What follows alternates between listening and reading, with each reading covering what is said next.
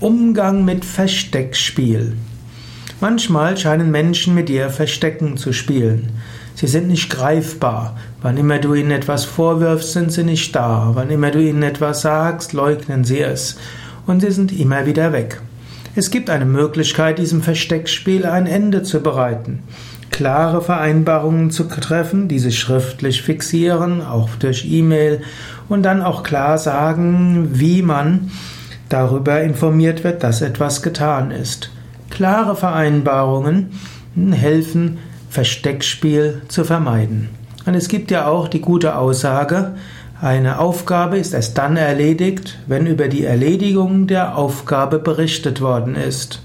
Und so, wenn du mit anderen etwas ausmachst, weil wer was bis wann macht, mache immer auch aus, wie darüber berichtet wird.